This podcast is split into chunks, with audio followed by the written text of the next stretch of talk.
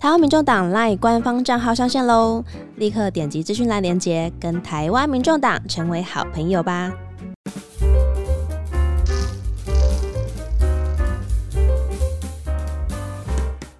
欢迎收听烧肉粽，我是 Bob。今天呢，是我们这个烧肉中的第三十集了哈。那我们今天邀请到两位我们的这个市议员候选人，分别是在桃园大溪复兴的许慈琛，还有在我们台中东区南区的林俊凯。那我们就让这两位跟各位听众朋友、观众朋友打打招呼吧。那我们就先从慈琛开始。Hello，大家好，我是大溪复兴区的慈琛，新世代琛来拼，大家一起支持慈琛吧。感谢这个新时代琛来拼，那下一个就是我们的俊凯。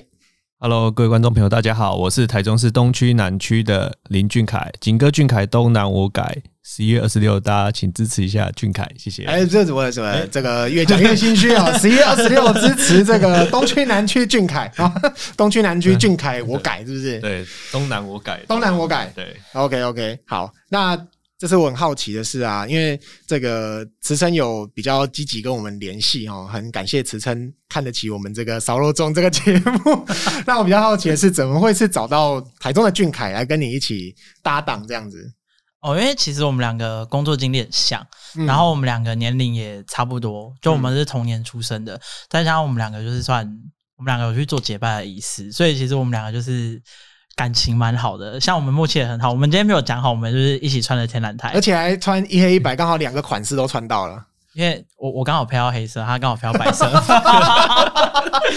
你们你们是在哪里做结拜这个动作？应该大部分都会有一个场所，比如说有个有个有个见证的，比如说神明或者是人这样子。在在大溪，在大溪，你的地盘就我的地盘，因为我们那个时候大溪最有名的就是我们的农历六月二十四，是我们关圣帝君的圣诞，对、嗯，也是我们大溪人的过年。那刚好就是那个时候我有。办了一系列的活动，嗯，那也就是有跟妙方的副露组合搭谈。那那个时候，其实我也是把俊凯骗来大喜，就是刚才讲说，哎、欸，俊凯，我这边要办活动，你可以陪我来走一下吗？走一下，刚才走多久？你要不要问一下俊凯走了多久？走了一整天，还扛还扛那个。神将，神将，对，就是人家讲的大神昂啊这样。那那那那一尊神将是哪哪哪一个神明？是我们我带他去扛周昌将军。哦，周昌将军，对对对，就是关公最有，就是最好的一个副手之一这样子。对。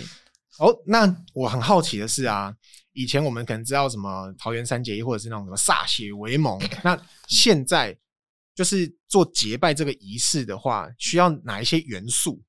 其实我觉得是用。真心吧，因为其实我们是在代表忠义精神的关公的面前，嗯，去做结拜的，对，所以其实我觉得就是，就相对我们现在从政来说，嗯，我们要不贪不取。而且要有忠义的精神，那我们也在关公面前做出这样子的誓言。嗯、那我相信我们两个如果进入议会，一定是会为家乡来去做最好的争取，这样子。嗯，对。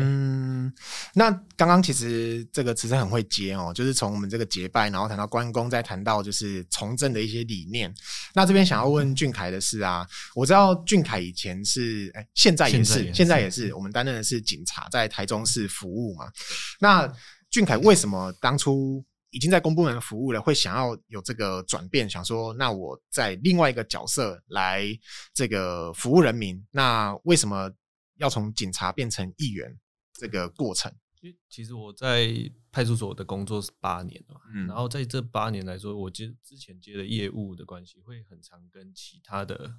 政府部门就是有合作，就比如说交通局啊、都发局、建设局、环保局这些。嗯，那在跟他们。接洽的过程当中，就会觉得说，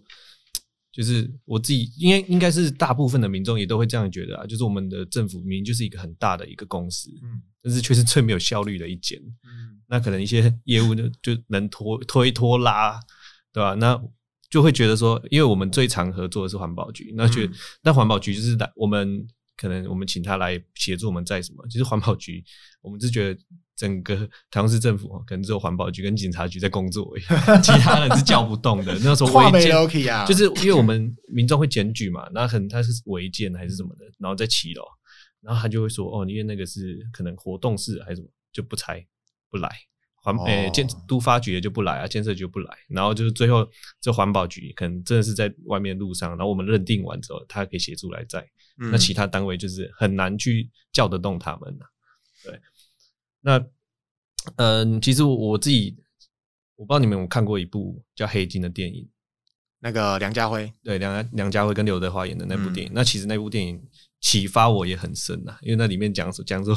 那个选举贿选嘛，然后宗教敛财啊，什么工程围标这些，其实我们的政府很有钱呐。对对对，那放到现在，就是因为那那也是一九九零的电影，嗯，到现在已经二零二二了，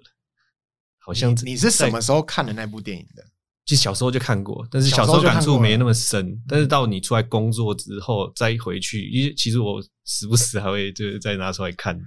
对，就是因为我觉得很有感啊。就是他他的海报有没有？嗯，海报有一句话就是“我们的政府总有一天会被黑黑帮取代”，然后就觉得我就觉得啊，不是不是，好人一定要出来，你知道吗？所以我就去年我就自己走进去我们台中市党部，嗯，然后就报名说，就跟党部报名说，我想要代表民众党参加。台中市议员参选。俊凯一开始，我你刚说你当了警察八年，所以你应该那时候是可能高中毕业就去念警专，警专结束之后就服务。那当初为什么会选择要当警察这个职业？嗯，第一个是我自己那个正义感，嗯，然后再来就是，其实因为我们家是做生意的，嗯、那会因为我知道做生意的在菜市，因为我们家是在菜市场做生意，嗯、那其实菜菜市场早出晚归，那其实工作蛮辛苦的，那。第一个是想要分担，就是在就想分担我们家里父母的经济压力，这样，嗯、所以那时候就去念警专，因为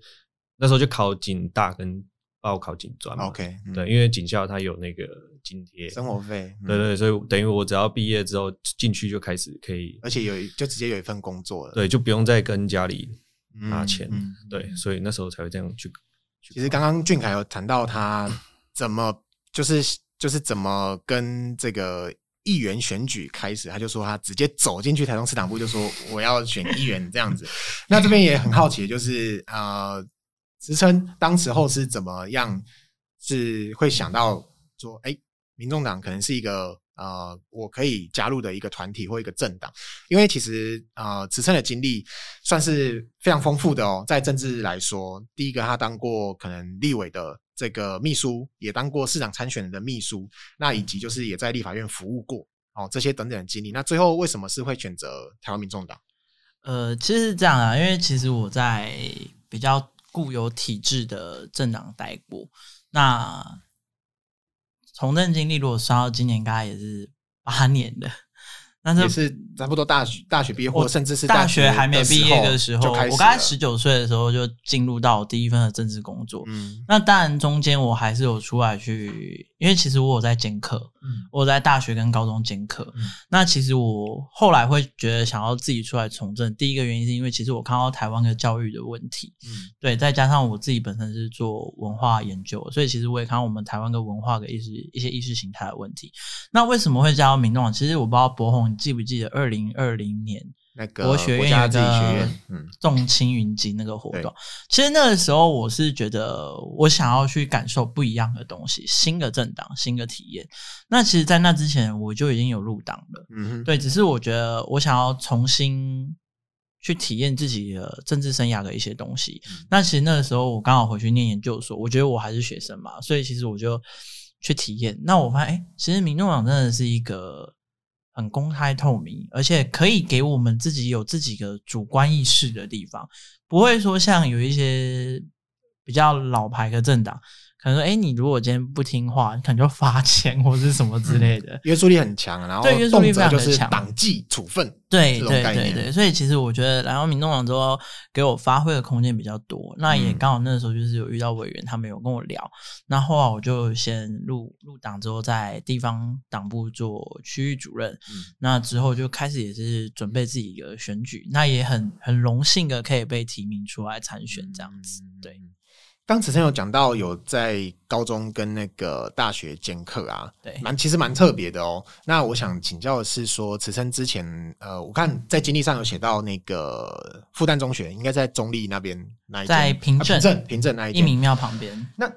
是社会科的兼任教师，那你那时候上课的内容大概都包含哪些项目？我就是教公民课啊，教公民课。对，但你知道，其实我觉得现在一个公民课非常难教，因为第一，我们学校不谈政治，嗯，但我老实说，公民就是让我们的学生去接触到社会的第一第一门课程，对，那也是让他了解到我们台湾的一些政治生态或者是社会生态的一个课程。那其实我的想法是这样，我那个时候教书的时候，其实学生都非常的喜欢我，为什么？因为我连考要不要考试。我都让他们自己做决定，因为我第一堂课就是教什么是公民权，什么是投票权，我就是教他们这个东西，所以我就是自主嘛。你知道，国高中第一堂课就是发讲义，嗯，你要不要师解答？所有老师都是师解答。我的想法就是，你们要不要师解答？你们班自己投票。但你知道，其实我那时候兼八个班的公民课，有一个班说要师，师解答的部分是高过于不师的。其他七个班都没师，就只有那个班我师解答。但你知道，我其实，在复旦的时候，我发现台湾社会更严重的事情。你知道，我那个时候有兼国中部的课，国中照大家应该就会想说，就是在家里附近的国中念，小朋友可以就是可能睡觉比较充足，然后再去上课，快乐学习嘛。但你知道吗？很多大溪的小朋友都去念复旦。他每天早上就要跟高中生一样起床去做，为什么？因为大家觉得我们大溪的教育资源比较不足，所以可能在。不平等的对待下，但其实我最近这几天也有跟家长协会，还有跟呃校长们在聊天。其实我觉得我们大溪要的也不是特权，我们只是希望跟市区有平等的资源。嗯，但是当然可能在教育经费不足的地方，这也是我这次进入议会里面需想要做最改变的地方。因为大家都说孩子是我们国家未来的主人翁，嗯，所以我希望给孩子们良好的教育跟环境，这样子才可以改变我们台湾未来的社会。嗯。其实刚刚慈琛也讲到，有一个部分是今年年底的另外一个大的重点，就是所谓的十八十八岁公民权这件事情。然后，那在这边就是趁这个空档，也跟大家呼吁一下，十一月二十六号不只是只有地方公职人员大选，而且还有这个十八岁公民权的这个投票。那其实修宪是一个很困难的任务哦，尽管在立法院有超过四分之三的立法委员同意了这个修宪案，但必须要透过公民复决的方式。才能够正式把所谓的这个呃投票的权那个权利下修到十八岁。那依据之前的内政部或政府的统计啊，这次大概要九百六十五万票才会通过。所以其实也是要呼吁大家能够十一月二十六号这个时间点保留下来，多多出门投票，然后也为这个十八岁公民权的这个修宪案投下你的赞成票。那接下来就想问一下，也是跟青年这个议题相关的，要问的是俊凯。俊凯的经验里面有一个，我觉得也是蛮特别的。俊凯曾经在台中市政府的青年事务咨询委员会里面担任过青年委员，这个机缘是怎么样产生的？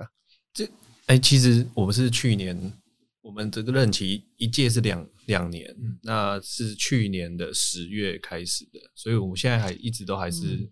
那个台中市政府的第二届的亲子委员，那我们上礼拜也才开大会了。嗯，那时候是看到，因为台中市政府是委托天下杂志办，啊哈，那那时候就在天，就是也是无意间在脸书上，他的广告就跳出来，嗯，然后就哎、欸，这个好像也是一个很棒的机会，嗯，然后就就报就去报名，然后我记得那时候报名的人数好像三百多位还是几。就是很多、欸，对，蛮多的。然后我们是取一百个亲自委员，嗯、对，那是蛮不容易的、啊，就是经过这样筛选，然后出来的的委员。那进去之后，发现里面每个我们里面亲自委员每个都。资历都很丰富，卧虎藏龙。对，真的是卧虎藏龙，就是有有有一些是明代的助理出身的，OK，那有的是因为台中市现在是叫青年咨事务咨询委员会，嗯，然后以前是前身叫青青年议会，嗯，然后有就是我认识到一个委我们的委员，他是从青年议会他就开始参加，嗯，然后还当过青年议长，然后到现在青咨会他也一直都有在都都有在继续，那他本身就也都很关。关注我们台中市的公共事务这样子，嗯嗯，然后他当时就是，呃、欸，好像十六岁的时候他就加入青年议会，哇，这么这么年轻，他到现他现在是，呃、欸，他现在好像是大二十几岁，二十出头岁而已。对，他现在才二十几岁而已。因为我记得青年议会好像是那时候前一任的台中市长林佳龙那时候他的那他他他去开创的，然后在可能现在卢市长他把它变成是一个咨询委员会的概念。那这个青年咨询委员会啊，大概多久开一次会？然后你自己参与之后，你有觉得说这样的一个单位有没有真的能够让一般人能够走进去市政府，然后真的代表青年发声，为青年争取到一些呃，比如说权益啊，或者是一些公共服务的事情？我们青青智会它分成三个组别，嗯，就业经济组、社福文教跟都市发展组。然后我自己本身是分在那个就业经济组，嗯，那我们每每三个月会做小组会议一次，然后每半年会一次大会。嗯，那其实我们这一届蛮惨的是，刚好遇到疫情。所以一直延期，我们我们的那个会期一直延，然后可能很多时候没办法实体的开会，就是线上会议。所以那个在讨论上，我觉得那很可惜啊，就是没有办法让大家可以很充分的做讨一些政策的讨论。对，那呃，我而且因为才第二届而已，所以一些制度上，而且还有一些委员，其实大部分的委员都跟我一样是第一次参加青咨会，所以对他本身的那个运作方式都还在熟悉。嗯那像我们这一次大会就有提到说，就是因为我们这一次是把很把很多案件都直接放到大会上讨论。嗯，那其实像那个主委他就是台中市研考会主委就跟我们建议说，其实这些案件啊，就是我们在留在小组会议讨论就可以了。那就是因为大家都还对这个制度不熟悉的关系啊，对啊。那我自己也也还在摸索，但然后就是嗯，提案的话我也是都找，因为我们。里面的组长他之前就参加过，那所以很多经验都是在跟他们做学习。OK OK，但是听起来就是呃，但至少已经两届了，感觉第一届跟第二届中间，除了可能开会的这个疫情的关系有一点点不顺畅之外，感觉好像有一点经验是没有好好的传承到你们的手上，对不对？对，我我们是这样觉得啦。然后就因为而且人数突然变多。就是这一届的人数，我们直接变这一届是变到一百人，哇，好多哦！对，就是因为我们我们光一个小组就三十几个人，对啊，所以那个那个讨论就没有办法很聚焦，而且因为你你人多，讨论事情上就会变得比较没有那么效率啊。然后还有就是你要把大家都。约在同一个时间的议题要收敛不容易。第二个，就像你讲的，三十多个人要同一个时间能够一起出席，包含即即便用线上，可能都有一点点困难。这样子，哇，那一组三十几个人，然后你说三个月才开一次小组会议嘛？对，然后半年才开一次大会，哇，那我们是觉得那个讨论就是讨论的机会太少了，所以我们也有建议说，是不是可以把小组会议变得更密集，可能每个月开小组会议。对啊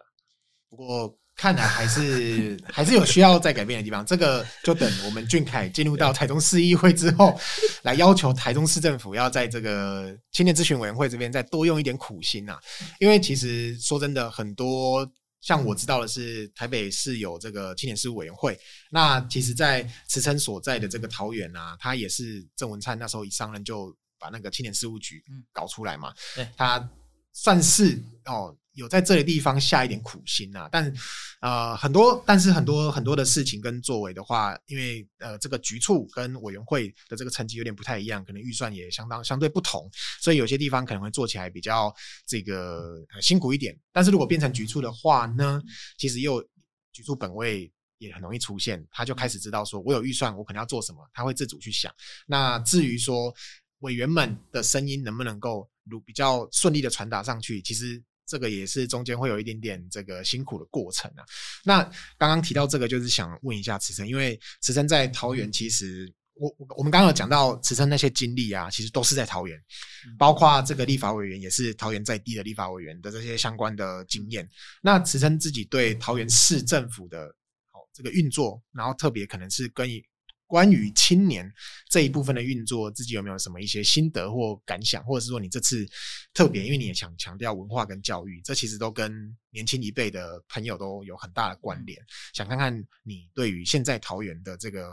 做法，或者是他这些风格上你的这个见解。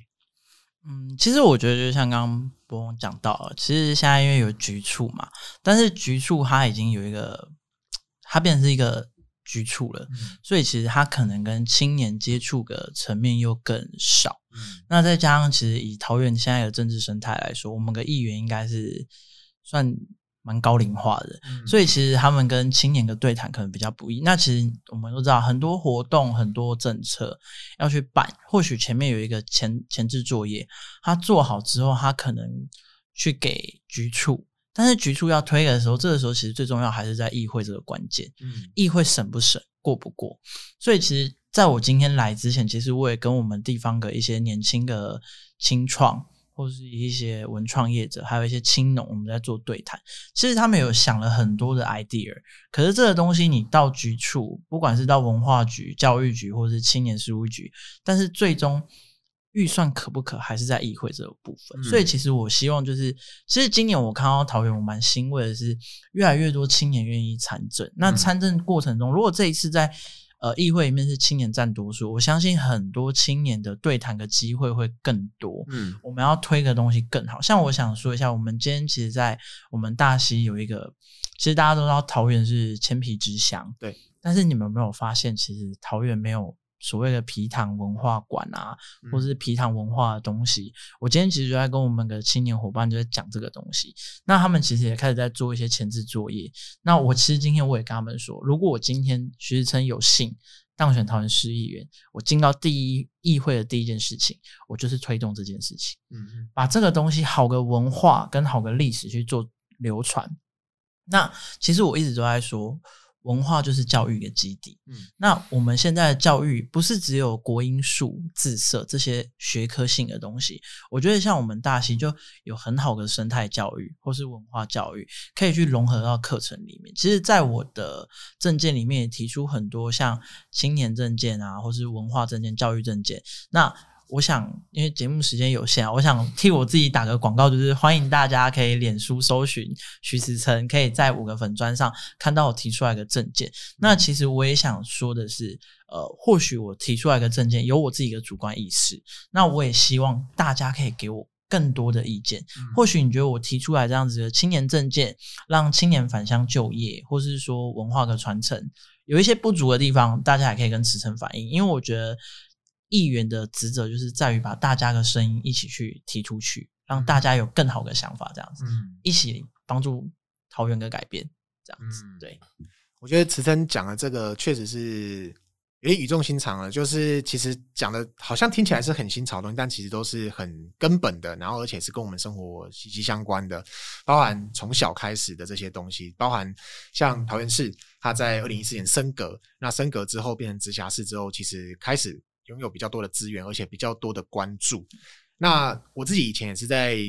这个桃园念大学跟研究所。那其实刚池生讲的那个铅皮之铅皮之乡这件事情，我其实是蛮有感触的。尤其是我第一次从桃园机场搭飞机出去的时候，然后回来的时候，那个飞机在降落的时候，真的是看得很明确、很明显，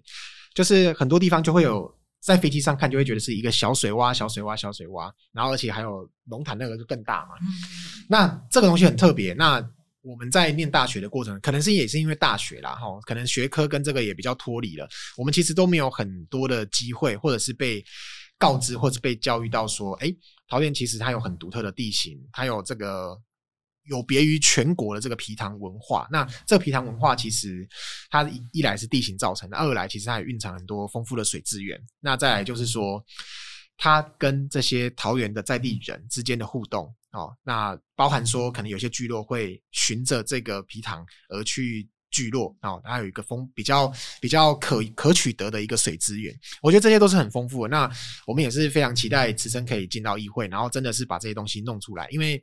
像我在念大学研究所的时候，那时候桃园办了很多活动哦，什么地景艺术节啊，那个农业博览会，然后啪啦啪啦啪啦，哇，花了不少钱哦。但实际上经过了这些之后，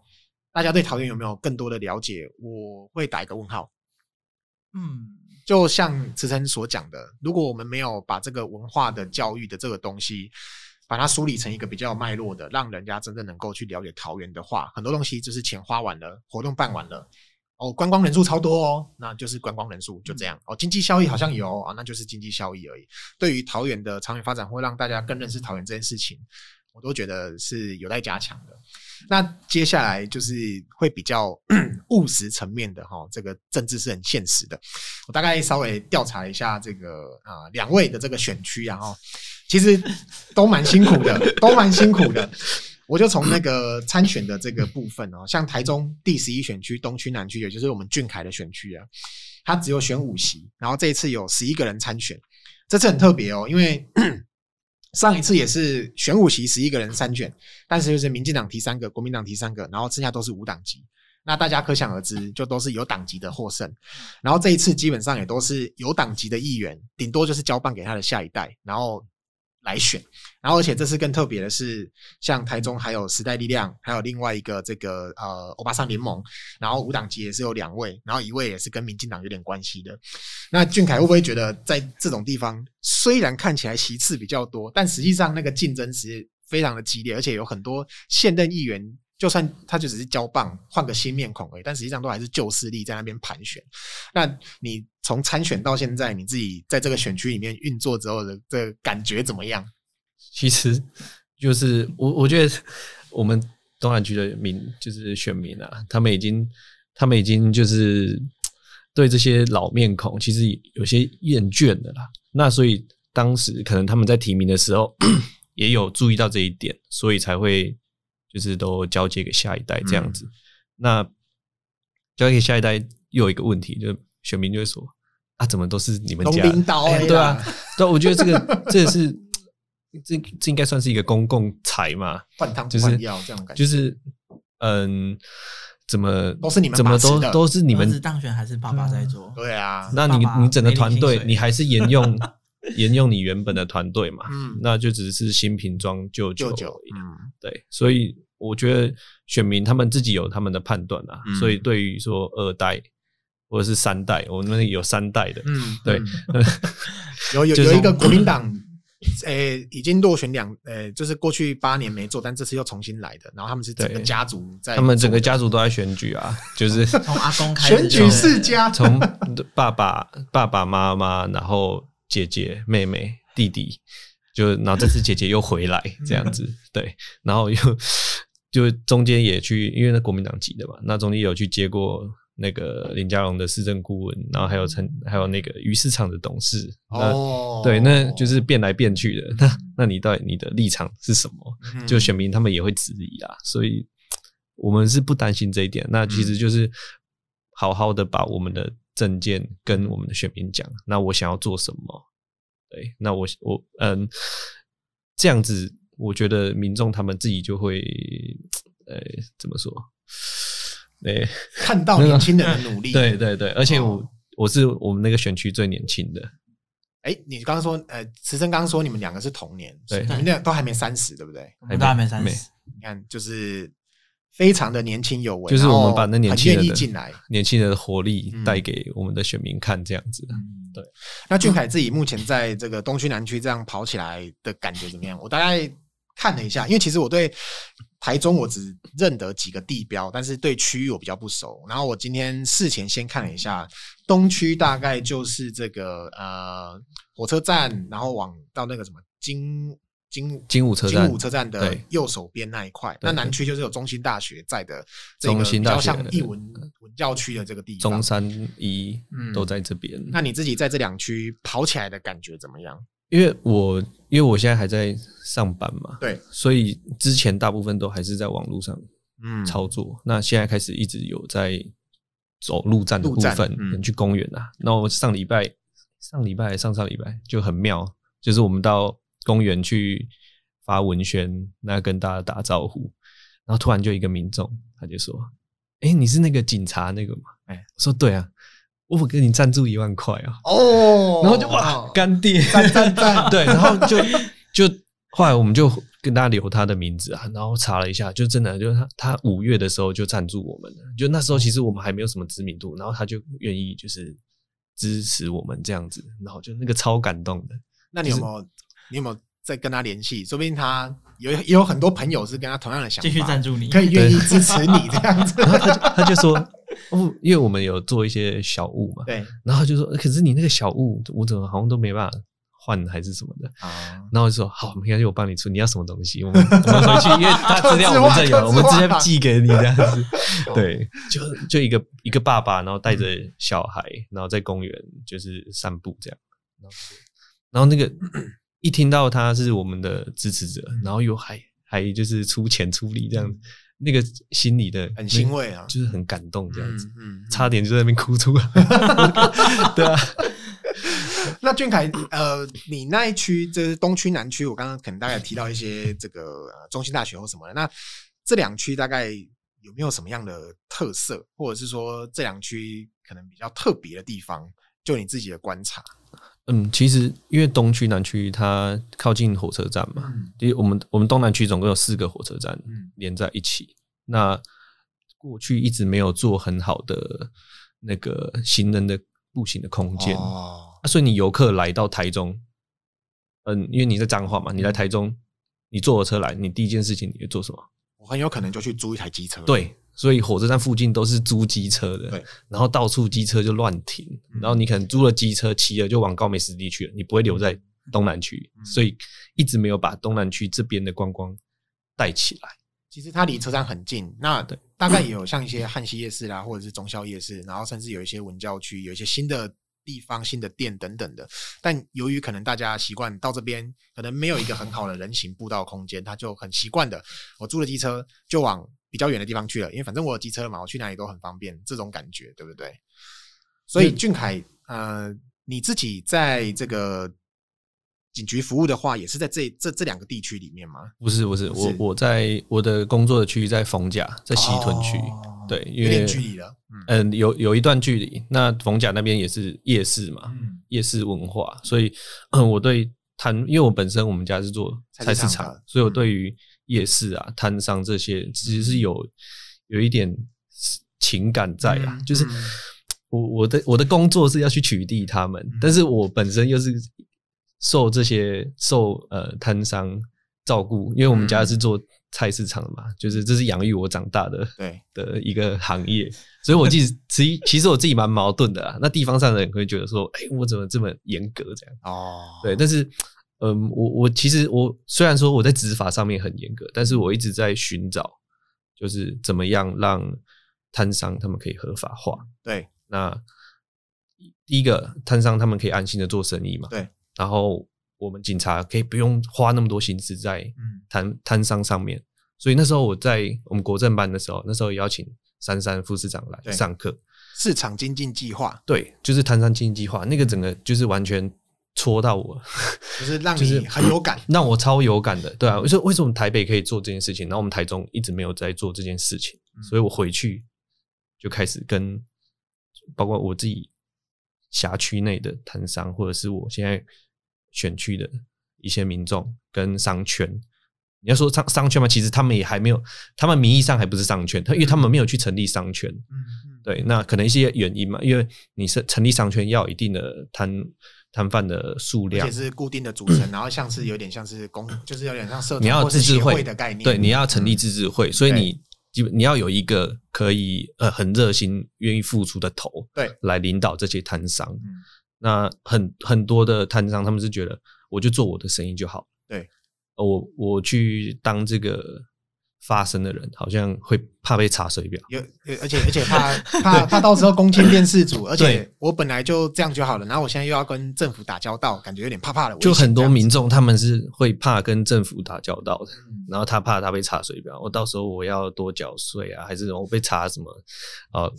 对对，食安啊，还是什么？就很怕，因为加入这个自治会之后，他我可能要被受的这个检验变得非常非常严格。对，尽管我现在应该就是有。大概都符合一些基本的水准跟要求了哈，但是就是会对这种未知数感觉到害怕这样子。那我觉得这个确实是因为我们我我是彰化人，我其实我们也都住乡，就是都是都是乡下小孩啊。对于这种摊商、菜市场或者是这种夜市，其实我们看的很多就是比较随性的这种做法。那尤其在台中，像在市区，不像。在更乡下的地方，他就是哦挖一片地，然后大家就是某几天去那边摆摊，这样就好了。其实像俊凯刚提到，我觉得就蛮有感的。其实摊商的这个规划跟治理，其实有时候政府是服务啦，让大家在一个稳定的空间里面可以做生意，那民众也愿意来。因为像有时候摊商他如果稍微摆出来一点点哦，那可能大家走在路上那个安全度就不够，然后路路上又有一些机车或汽车的话，其实相对都比较危险。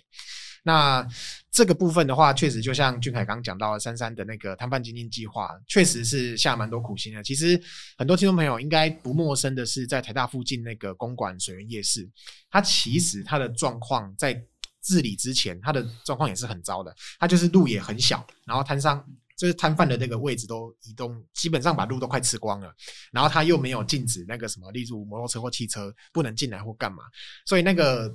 走起来或逛起来那个感觉就很差了，所以也希望各位这个东区南区的朋友哈，或者是你在住在台中市有认识这两个区域的朋友，也要记得哦，向大家推荐这个俊凯哈，他从这个在地经济、街区经济，哦，从小市民的这个生活这边去关心、去关怀，而且他就是蔡奇亚多罕的吉娜哦，所以这个一定要请大家多多支持啦，对不对？我补充一下，就是。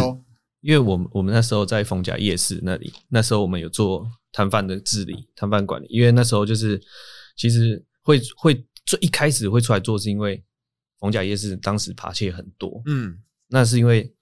整条路摊商都摆出来，对，那整个中间逛的地方就变得很窄，然后让那些小小有机会去下手，因为很拥挤，所以你因为很拥挤嘛，你可能就很难察觉。对，那我们开始就进去。呃，第一个我们进去走的时候，我们警力进去的时候，那那些摊商看，哎、欸，不是摊商，那些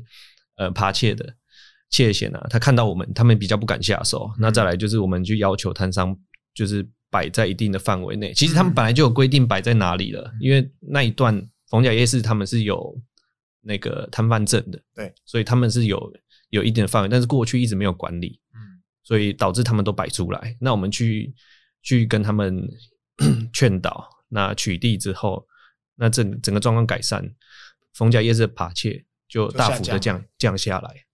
所以你看，嗯、就是有时候因果关系不是我们眼睛看到的，说啊，可能呃这个呃我提升检举率，然后小偷就会减少。其实不是诶、欸，原因可能是因为他的摊贩因为拉出来了，所以大家很拥挤。然后有一个小偷或者是窃犯很好下手的空间，那我今天是改造了这个市场的动线，哎，反而我把让这个 窃盗率下降，哎，这其实蛮有趣的。当然就是说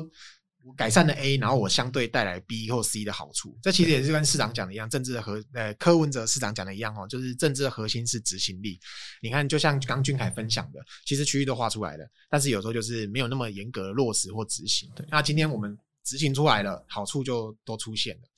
那接下来我们想要问的是职称，哇，这个区域很有趣，复兴跟大溪哦，这其实以前我们念书的时候，因为我在中立念书，所以这个地方对我们来说其实是观光区域，就是就是去逛老街，然后或者去山上吸收芬多金的概念。这里呢，其实它只要它只有要应选两席，那今年比较特别一点，就只有三个人参选，就是国民党、民进党还有我们的职称。那上一届蛮特别的哦，上一届是国民党、民进党的各提两席，然后当然也就是国民党、民进党各中一席啊。那这一次他们出来分票的人更少了，职称会不会觉得压力更大？呃，其实我觉得是这样，我们那边其实你说蓝绿嘛，其实你知道我们早期我们那边是三席，是在上一届递减成两席，但你知道我们那边很有意思的是，我们市长票或是总统票。嗯永远都是民进党大于国民党，嗯，但是我们在议员的其实以前三席的情况下是两席国民党，一席民进党，嗯，你知道原因在哪里吗？是因为其实我们那边在地票跟组织票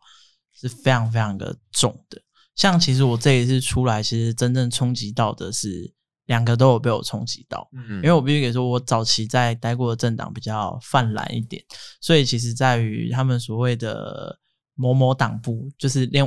特种党部里面，其实我是吸得到他们的票。嗯，那对于民进党的冲击，是因为我本身跟民进党的那一位议员候选人都是河东。嗯，那我们大一分为河东跟河西，我们都是河东人。那其实就像，其实我自己也是在市场旁边长大的小孩，因为我们家离市场就在走路大概两分钟吧。然后因为我住在老街里面，所以其实我觉得这一次，我觉得反而越少人选，对我来说我机会越大，因为他们两个都做非常的久，所以其实大家对于人家说什么做越久，就是闲的越多，所以其实在于这种中间选民或是赌烂票这种东西，我就是尽我可能做，做好自己，我相信就可以得到选民的认同。对，那其实压力大吗？其实我觉得平常心诶、欸，因为我觉得我今天出来也不是说为了说我选上议员我要干嘛或干嘛，既然出来选就是要服务嘛，所以觉得我就是平常心这样子。对，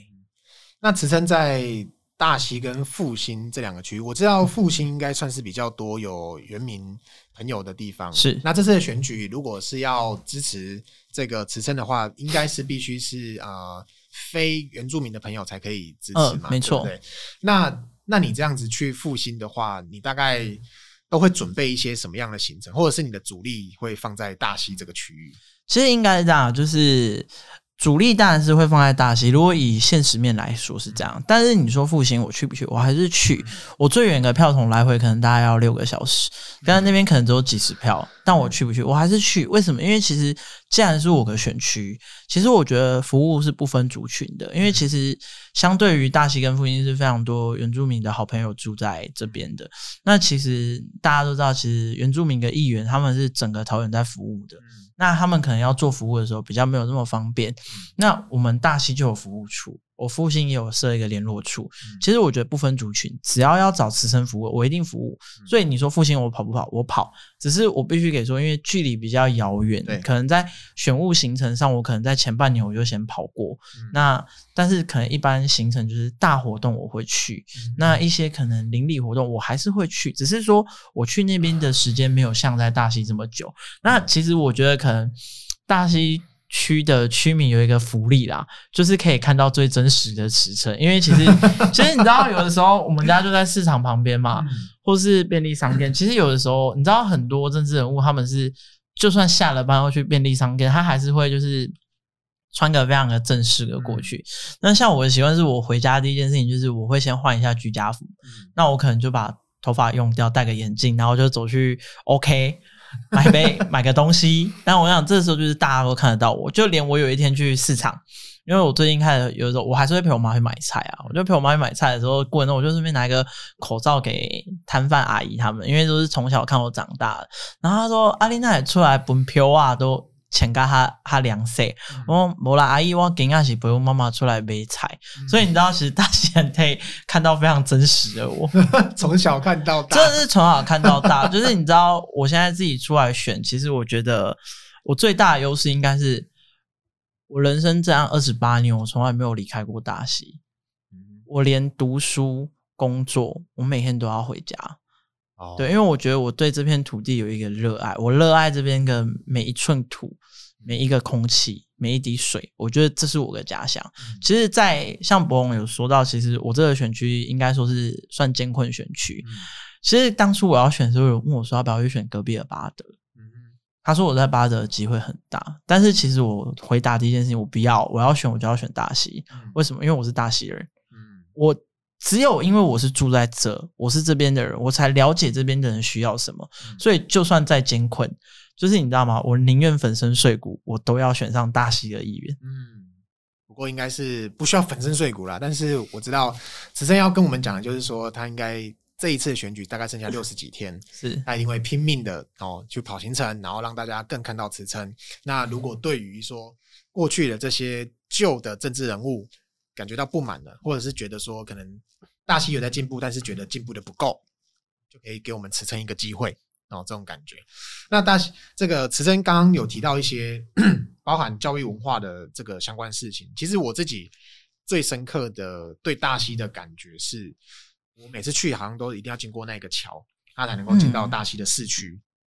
那所以相对来说，而且你刚刚也提到，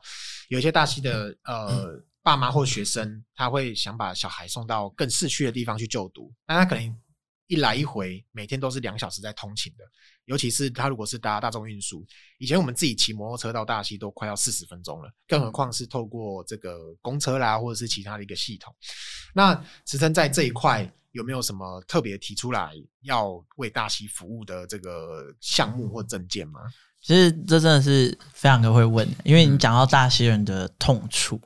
你知道吗？其实我想给大溪人一条回家的路。为什么？因为其实大溪每到假日，是非常塞的。所以其实我们现在是。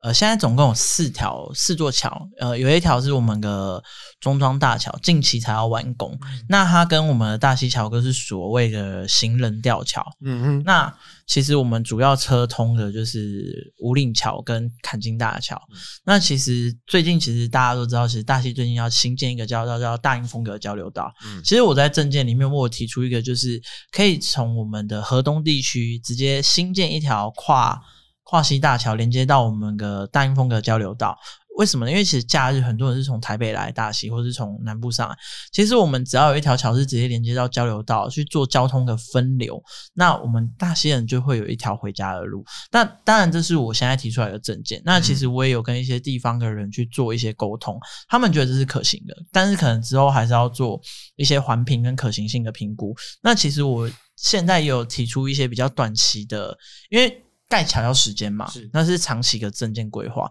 那短期其实我是希望在假日的时候，我们可以实施运用我们的地形的优势，嗯、我们去做所谓的一进一出，从两线道的桥变成四线道。嗯、那这样子一进一出的作用是在于说，不要大家来大溪都只知道要去老街。嗯。大溪，我们从坎金桥一过去，先到我们的内栅地区、西周地区，我们有西周转运站，我们有康庄休闲农业区，甚至我们可以从内栅那边上到三层，有我们的两蒋园区跟矿坑。还有一些头寮大池，一些景点，我觉得你实施一进一出的方便，就是在于说，你可以拓展大溪其他地区的观光效益。嗯、像其实我针对我们永福地区也有提出说，诶、欸，我们要做特色出来。为什么？因为永福地区是三峡跟大溪的交界，有些人我们可以从三峡交流道下来，走山路，沿着台山线到我们的永福地区。诶、欸，这样子你瞬间你大溪每一个地区都会有所谓的经济效益的提升。那未来就是。不再只是只有老街可以逛，嗯，我们每一个地方有每一个地方的特色，嗯，有每一个地方的需求。像我觉得，像最近我们永福地区就要办苦茶游节，嗯，那我们康庄义和那边也有很多个农产体验。我们月美呃十一月份有花彩节，那我觉得这些都是大溪有很好玩的地方，就是老街有很多好吃的，那其他地方也有好多好玩的地方。所以其实我在我的。竞选服务处，大家都觉得我很特别，大家都是证件或是什么，哎，我反而放了大溪跟复兴的地图。因为我想让大家知道，大溪不是只有大溪老街，我们有更多地方可以去。那透过这样子的交通分流，第一，我们解决了交通问题；第二，我们也让地方的经济上扬，而让我们的观光啊，而且我甚至是希望可以发展到夜间观光，把大家留在大溪的时间是拉长的。嗯不要像很多人现在都是去复兴乡，早上去采水蜜桃，嗯然后下山之后来大溪老街吃了豆干，然后就走了。大溪还有很多东西可以玩。对，所以这是我提出的政见。其实我，呃，会提出很多东西是息息相关的。嗯，为什么会这样子做？是因为第一，我们交通解决了，其实观光就上升。那观光上升就会增加就业几率，就业几率只要青年回乡之后，我们又解决了一个问题，就是其实你知道吗？大西人永远都有一个痛在心里面，就是因为。我就业几率没有，所以我要去外面工作。嗯，我可能看不到我的长辈最后一面，所以其实我也希望可以塑造一个全家人住在一起、就业机会高的一个宜居的城市。嗯，那透过第一步交通改善、经济发展、就业几率提升，那我相信大溪会变成一个非常好的居住环境。嗯，对，我觉得池生刚刚勾勒的这个蓝图，其实是我我我老实说是很感人的。因为其实台湾很多地方，除了这些正都会区、蛋黄区之外，其实大家都会面临的，其实都是差不多的问题。第一个可能是人口外移，第二个可能是我的青年就业机会不足，大家更倾向于去城市大都会这种市中心找工作机会，那就更多人没。就是就像很多人想要推这个青年返乡等等等等的，然后就一直撒钱啊，然后辅导你创业或干嘛或干嘛或干嘛，但是很根本的原因并没有被解决，交通问题，而且就是包含这个观光路线的问题，这个东西其实解决了，其实市场有它的力量，哪里有商机，其实人就会往哪里去了，人自然就进来了，反而就有点治标不治本，我要治的本，我才有办法连标都把它完成。其实刚刚池诚讲。大溪的交通的时候，因为我现在是住淡水，我就我我们也非常有感的是，淡水只要一到假日，基本上不要说假日啦，就是一般的上下班时间，因为它的进出动线是固定的，所以是相当的拥挤。那所以才会一直有在什么淡淡江大桥或者是什么淡北道路等等等等。那这些当然都是呃必须要靠这个新北市政府跟中央或者是台北市政府他们去协调出来的。不过其实大家都会有一个同样的问题：我想要一条方便回家的路。我住在这里，但我不想要我出门回家都要花两三个小时。但实际上我这个路其实也没有多长，这样子。那反过来就要问这个俊凯啦。对于这个东区南区，你这一次竞选有没有提出一些呃，你自己觉得是相当重要、必须要在这里落实的政见？就是嗯，刚刚我讲的人行道的部分嘛，嗯、步行城市其实是是一个很重要的一环呢。因为你看我们现在大家假日会去哪里购物？是往那个大型的卖场、嗯、百货公司，那它有一个。很好的停车空间，嗯，然后还有里面有很好的步行的购物体验，嗯，里面人好走嘛。那我们现在的商圈其实都是一个点对点的消费。我今天我要去买个鱿鱼羹，我就骑着摩托车骑到摊摊位前面，对，买一碗啊，然后就回去了，嗯，然后可能要买买个饮料，也是一样，就机车啊，汽车就直接塞到店门口，直接停到店门口嘛。那你生意好，就外面就并排了嘛，嗯，那整个就交通就拥塞就堵住了嘛，嗯，那你今天如果说有一个很好的先，所以嗯，像我南区，我们台中市这嗯近期在新建中跟就是规划中的停车场，路外的停车场有十六座六千多个停车格，南区一座都没有。你说整个台中有 十六座规划了十六座的，但是南区一个都没有。我们南区一个都没有，嗯、但是我们南区占就东南区，我们南区人口是比东区还要多的。嗯、对，那它完全没有规划到南区的部分，那这很可惜嘛。那你停车空间有了之后，再就是步行的空间嘛。所以我我们我的规划是在商业区，商业区你一定要有人行道。嗯。因为你如果停车直接停在店家门口，第一个他直接店门口被堵住了嘛，店家他自己没办法进出，所以很多人会拿什么路霸啊，拿东西来放在店门口嘛。那这是大家很讨厌的东西啊。你路霸放在那边好，变成我今天我要来消费，我可能是要去隔壁店家，但是我找不到位置，嗯，然后嗯，隔壁的店又不给我停，对。对，然后我们台湾人又会觉得啊，拍谁，所以就会就又找地方 乱乱停这样子，嗯、对啊，这这是一个恶性循环嘛。所以我们把人行道建置出来，那建制人行道之后，再规划停车格，那这样子车停了上去之后，我们人还是可以走，嗯，店家的进出也不会被挡到，嗯，那还有就是还要规划什么？规划那个。卸货区，嗯，因为你商业区一定会有来上上下货的嘛，因为像我们自己本身，我们我们的行业，我们自己家里的行业也是有货车啊。那到了客户那边没地方停，还有很多深夜，你就看那个 Seven 啊，全家外面就停了大台的货车，哎，然后因为他们又都开在转角嘛，对，然后就一台大型的货车挡在那边。那其实，在晚上其实这都很危险的，嗯，那你如果提早先规划好哪边是可以卸货的地方。一个 变安全的嘛？嗯，那这些司机他们也就是他也不会去负担那些罚单的成本。嗯，对。那这个是商圈繁荣的部分嘛？嗯，再来就是，嗯，我们东南区其实是比较旧的城区，那中间的地方其实人口一直老化，那还有就是少子化的关系，所以学校。它多出了很多的闲置的空间。哦，那诶、欸，中间这边是老化，然后旁边两边是新建的社区大楼，所以两边他们遇到的是学校不足，所以现在有在新建学校。就是那中间这里如何去活化这个闲置的校舍、旧、嗯、校舍？我们提出的方法是我们推广那个。老幼共学，嗯，就是你阿公阿妈可以跟我们的孙子一起到学校，嗯，一起去上课。那阿公阿妈就去空的多出来的教室上，呃，可能长照的课程，嗯，然后下课你也不用父母亲亲自接送，就阿公阿妈就可以牵着小孩走回家，因为我们刚刚已经把人行道做完了嘛，对，那你就可以很好的走回家了嘛。嗯，那其实老人家他们就是要活就要动嘛，你你让他们走出来。其实对他们的身心的状况其实是好的。那而且你让老人家跟跟我们的孩子接触，他是看到孩子是会有一个，因为孩子是就是未来嘛，所以他会有那个那叫什么，就是那怎么讲？看到希望，希望。对，看到希望，对，那嗯，其实差不多就是这样子啊。其实光这些要做就 做不完了。对，其实你看，呃，当然慈琛，我觉得他是在地观察非常久，然后有他这个很明确的目标。可是你你说俊凯他刚刚讲的东西，其实都不是很大的东西哦。但是这些小东西、小东西一个一个把它拼完成之后，其实对整个区域来说，它是一个非常有用的措施。其实我们之前在呃访问其他，我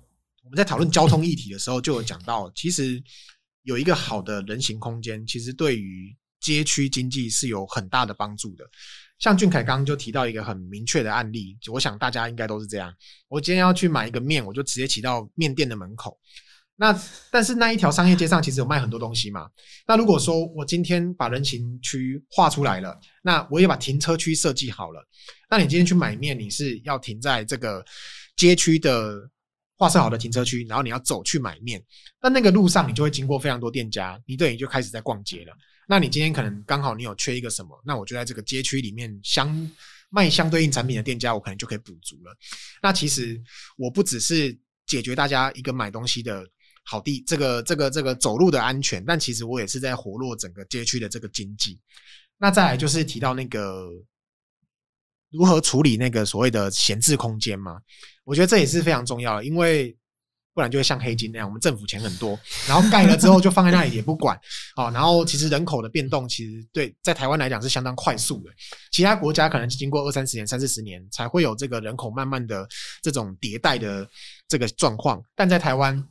很快人口老化一下就来了，而且大家移动速度非常快。然后一个城区本来是旧城区，它很繁荣，那一下子往外移到新的建案的地方，中间突然它那个活力就往下掉了。那就像其实明明就很近的地方，但新新的这个建案的地方，它马上面临就是人口一进去了，然后我的中小学就不足了。因为台湾其实就是用这个行政区在划这个中小学的学区嘛。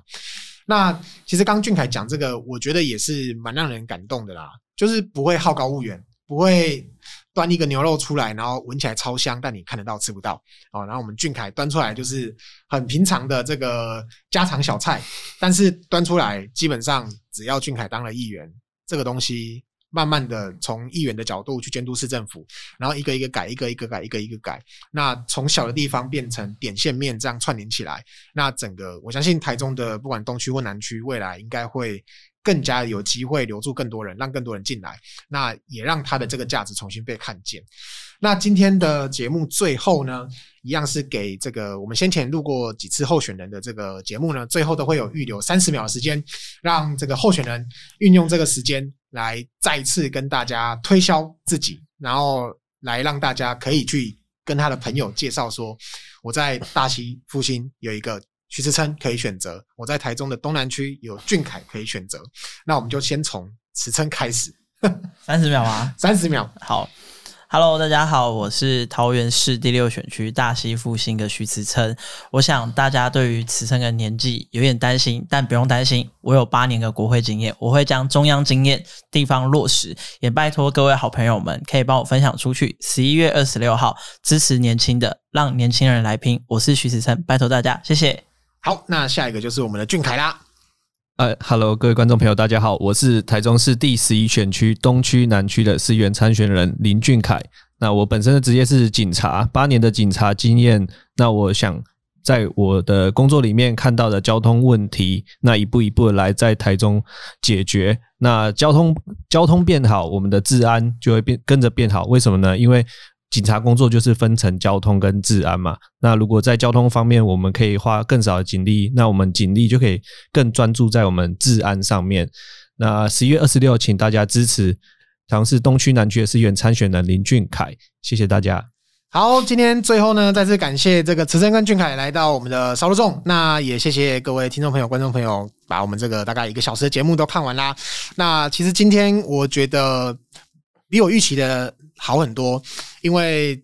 俊凯跟池琛都是很年轻的人，那其实大家听得出来，俊凯还是稍微比较羞涩一点点。那池琛其实就相对的感受得出来，他的经验非常的丰富，所以大家不用担心他们的年龄不够不够大，不够怎么样的。那我相信，包含俊凯八年的这个警察生涯，以及这个池琛八年的这个国会经验，都已经让他们接受过非常合适，也是非常充足的这个历练。我想他们两位都可以为我们大溪。大溪复兴或者是台中的东区南区，可以带来更多更好的改变。那也能够让这样的年轻人进入到我们的市议会里面为大家服务。我相信他们一定不只是他们现在的证件，等到他们他们到那个位置上。他们开始认真监督政府之后，他们一定可以帮大家找出更多的问题，然后运用他们这个公权力的部分来去为大家服务，争取更多、更有效率、更合适、更不会浪费大家钱的这些公共服务以及公共的建设。好，那最后谢谢大家的收听，那我们下次见啦，大家拜拜，拜拜，拜拜，跟大家说声拜拜，拜拜。